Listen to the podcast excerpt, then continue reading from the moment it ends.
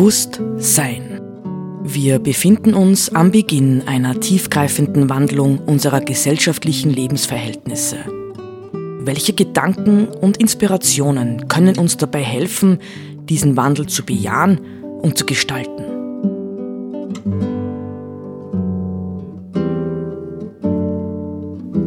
Eine Sendung von Roland Steidl.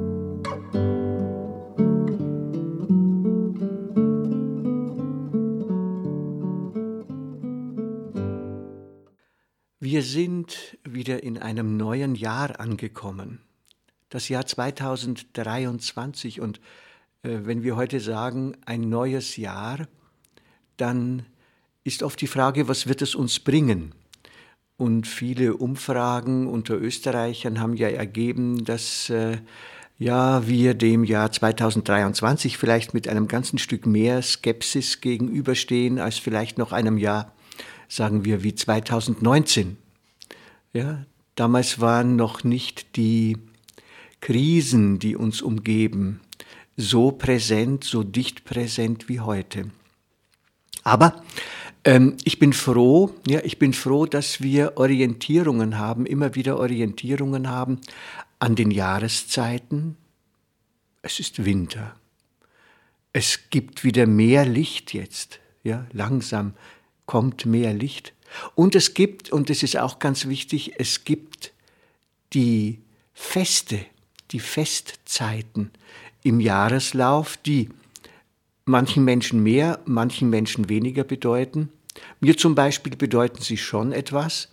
Und deswegen ist mir sehr bewusst am heutigen Tag, in, der, in dem Dorf, in dem ich wohne, gehen die heiligen drei Könige um. Wobei man ehrlicherweise sagen muss, es sind heute öfter drei Königinnen. Die Buben stellen sich offensichtlich nicht mehr so gern zur Verfügung, also kommen drei Königinnen. Und ich habe mir in den letzten Jahren äh, zu eigen gemacht, wenngleich ähm, nicht immer, aber doch öfter, dass ich die drei Königinnen oder Königine, Könige äh, oder eine Mischung aus beiden, dass ich frage, wisst ihr eigentlich, dass es vier Könige waren? Großes Staunen ernte ich dann oft. Ja, es waren vier Könige. Zumindest berichtet das eine alte, ähm, ich glaube sogar aus Russland stammende, auf jeden Fall aus dem orthodoxen Christentum stammende Legende. Und ich möchte versuchen, in aller Kürze ähm, diese Legende darzustellen. Also, wir kennen die drei heiligen Könige, äh, die ja eigentlich Astrologen waren. Nicht, äh, es steht im neutestamentlichen Text Magoi, Magier. Das hieß Astrologen. Die haben sich zusammengefunden und sind diesem Phänomen des Sterns gefolgt, aber es gab eben noch einen, einen viel jüngeren Herrscher eines kleinen Landes in einem ja, abgelegenen Ort äh, mit wenig Einwohnern, vermutlich auch irgendwo in der Nähe ähm, der Wüstenbereiche Arabiens. Und dem fiel auch dieser Stern auf. Vor allem tauchte dieser Stern in seinen Träumen auf. Und zwar wiederholt in seinen Träumen. Und er fragte dann einen seiner weisen Männer äh, um Rat, und der hatte tatsächlich auch entdeckt, dass es offensichtlich ein Ereignis geben muss in absehbarer Zeit, für das dieser Stern ja eine äh, Konjunktion verschiedener Planeten steht. Nun, hatte in den Träumen, hatte der auftauchende Stern eine Sehnsucht in dem jungen Mann geweckt, in dem jungen König, ja, muss man ja sagen, äh, der bekannt war als tapferer Krieger, Supersportler, also ein normalerweise ganz ins Äußerliche äh, verwickelter und verwobener Mensch. Und der hat dann seinen, äh, diesen alten Mann, den Magier, seinen Magier und ein paar ähm, andere mh, Begleiter, ähm, aufgefordert, mit ihm zusammen dorthin zu ziehen, wo dieser Stern stehen bleiben würde. Er nahm auf seine Reise als Geschenke für den zu erwartenden neuen König, dem er hofieren wollte, nahm er drei gewaltige Rubine mit. Drei gewaltige Rubine, die er ihm schenken wollte. Also nicht Gold, Weihrauch und Myrrhe, sondern drei Rubine.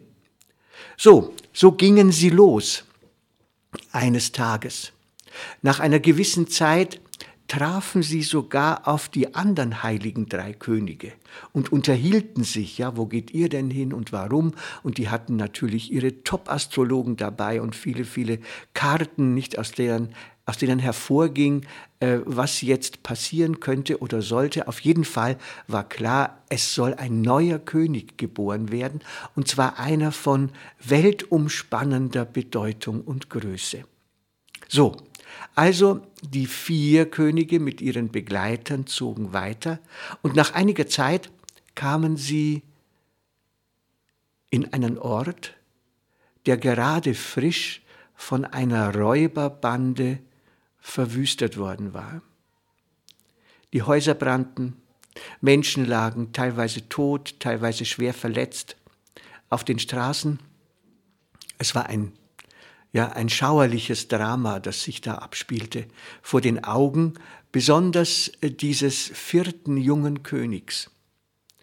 Und er entschloss sich, gegen den Rat aller anderen, da zu bleiben und zunächst einmal mit seinen Kräften und den Kräften seiner Begleiter so weit als möglich zu helfen, ja, um den Menschen äh, das Notdürftigste zu geben und ähm, sie zu verbinden, äh, sie zu betreuen, so lang und so weit das notwendig war. Die anderen drei Könige, von denen wir wissen, Kaspar, Melchior und Balthasar, sagten, nein, wir sind auf dem Weg zu diesem Stern und den müssen wir sehen und dort müssen wir ankommen und zogen weiter. Er blieb. Wir wissen nicht genau, wie lange er blieb. Zuletzt war es so, dass er einen seiner Rubine dort ließ.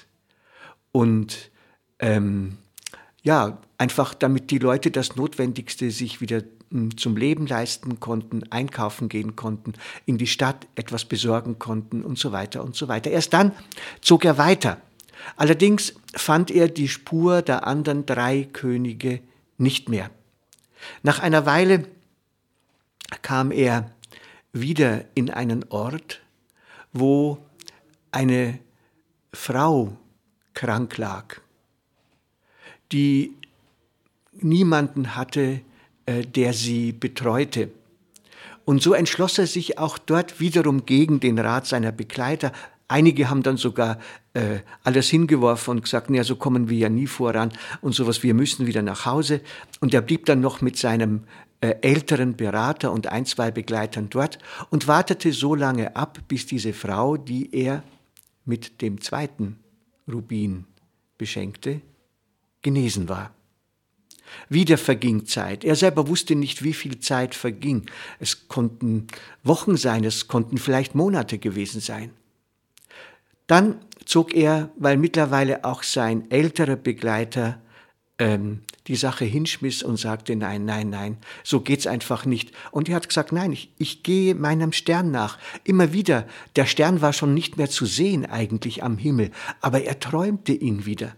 Und das motivierte ihn, bis er dann weiter auf seinem Weg in einen Ort kam, wo einige Leute um einen Mann und äh, seine Frau und seine Kinder herum standen und der Mann war wütend und, und schrie um sich ähm, und sagt, nein, das kann nicht sein, ich bin Schauspieler und so, ähm, weil ein Herr, der ihm Geld geborgt hatte, seine Schulden eintreiben wollte, die er aber nicht bezahlen konnte. Daraufhin war es in diesem Ort Sitte, dass der die Schulden äh, vorausgestreckt hatte, bekam ihn als Leibeigenen. Ja, das wollte er natürlich nicht, nicht? Das hieß nämlich in dem Fall, er hätte mh, hm, ja auf einer Galeere rudern müssen, angekettet, ja, auf unbestimmte Zeit. Der junge König sah dieses Drama, nachdem er ja nun schon sein Ziel aus den Augen verloren hatte, zumindest aus den, aus den äußeren Augen, und seine Begleiter weg waren, erbot er sich aus Mitleid mit den Vieren, ich, ich werde gehen für ihn. Ich. So ging er also dann in die Galeere. Für viele, viele Jahre war er Galeerensklave und hatte nur immer wieder äh, Kontakt mit einem jungen Mann, der ihn irgendwann äh, ermutigte und gesagt hat, ich werde, wenn ich reich werde, werde ich dich freikaufen. Nach 30 Jahren kam dieser junge Mann wieder, äh, reich geworden und löste ihn aus.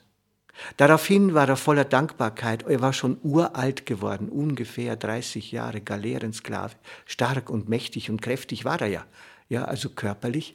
Und dann ging er und ging und ging und ging und kam eines Tages in eine Stadt, wo viele, viele, viele Leute zusammenkamen, offensichtlich ein Fest.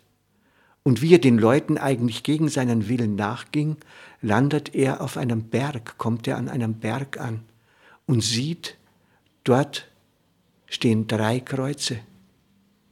Und plötzlich erkennt er, das muss der König sein in der Mitte dem ich nachzugehen versuchte. Und er stellt sich unter das Kreuz und empfängt unter dem Kreuz drei Blutstropfen als Ersatz für die drei Rubine, die er für die notleidenden Menschen gegeben hat. Und er stirbt auch an dieser Stelle.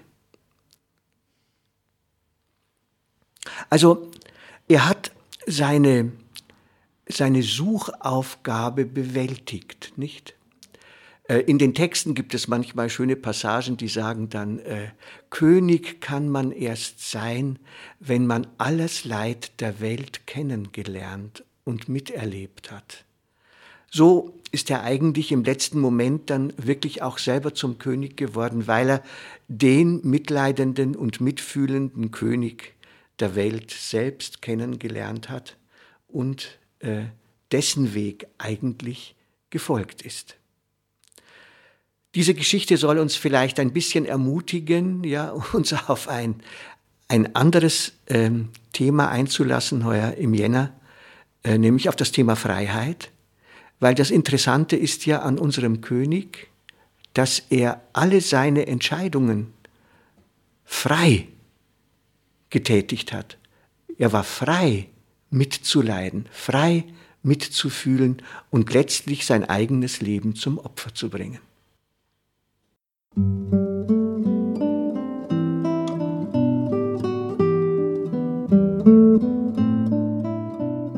Sie hörten Bewusst Sein. Gedanken von Roland Steidl. Die Musik zur Sendung stammt von Johann Sebastian Bach, interpretiert von Harald Simada. Diese Sendereihe steht auch als Podcast in unserem Online-Archiv zur Verfügung.